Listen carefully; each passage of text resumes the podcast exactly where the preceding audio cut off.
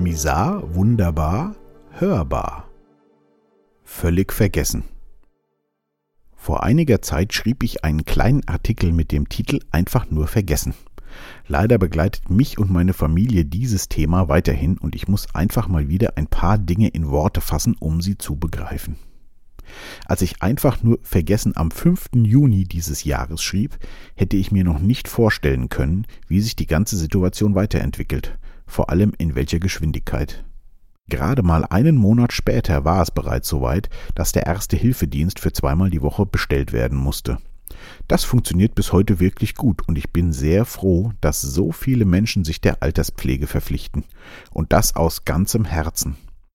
Bei den meisten muss es sich wirklich um Leidenschaft handeln, da sie mit einer Engelsgeduld sich um die Bedürftigen kümmern und finanziell ja nun wirklich, meiner Meinung nach, am falschen Ende der Einkommensskala stehen. Wenn ich überlege, was ich mit meiner bescheidenen Tätigkeit verdiene und was in diesen Berufen bezahlt wird, dann bekomme ich ein ganz schlechtes Bauchgefühl.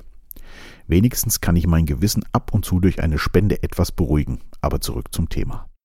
Es ist wirklich schlimm anzusehen, wie ein geliebter, seit Jahrzehnten bekannter Mensch sich innerhalb kürzester Zeit mehr und mehr verändert.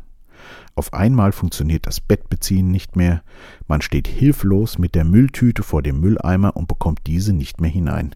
Man ringt nach den richtigen Worten und findet sich selbst immer mehr in der Hilflosigkeit des Alltags wieder. Das ist überhaupt das Schlimmste. Die Erkrankten bekommen sehr wohl mit, dass sie gewisse Dinge, die sie Jahrzehnte wie selbstverständlich erledigt haben, auf einmal nicht mehr hinbekommen. Ich habe mich damals schon gefragt, wie sich das wohl anfühlen muss. Aber darauf habe ich leider keine Antwort bekommen und ich kann es mir auch beim besten Willen nicht vorstellen. Nur wenige Wochen später funktionierte das Schreiben nicht mehr richtig, und wenn unsere Bekannte dann sah, was sie eben schrieb, ist sie fast regelmäßig in Tränen ausgebrochen was für eine Folter.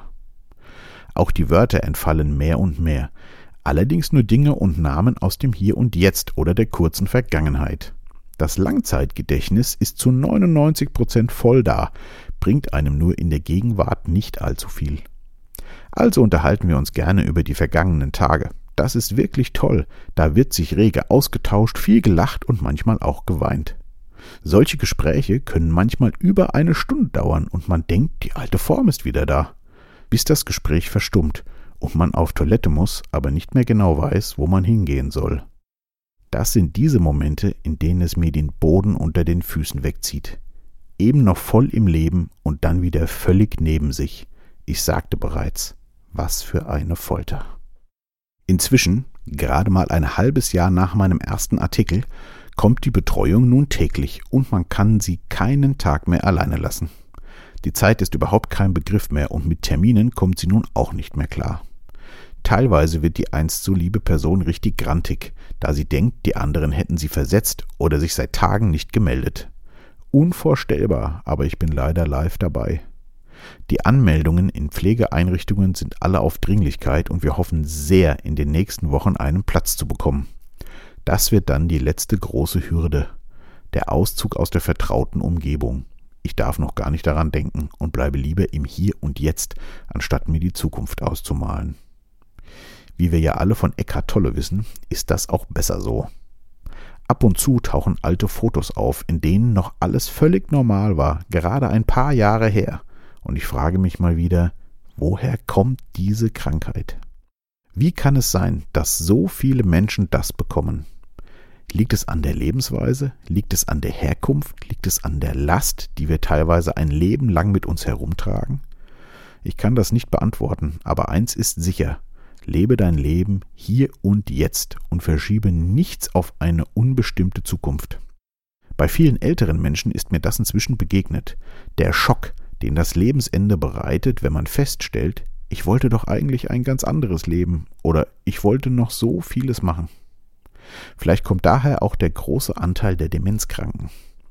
Wenn der Schock über diese Fragen am Ende des Lebens zu groß würde, hilft sich der Verstand mit Vergessen, und es bleiben nur die schönen Erinnerungen an die gute alte Zeit. Bei dem uns bekannten Fall würde diese Theorie sehr gut passen.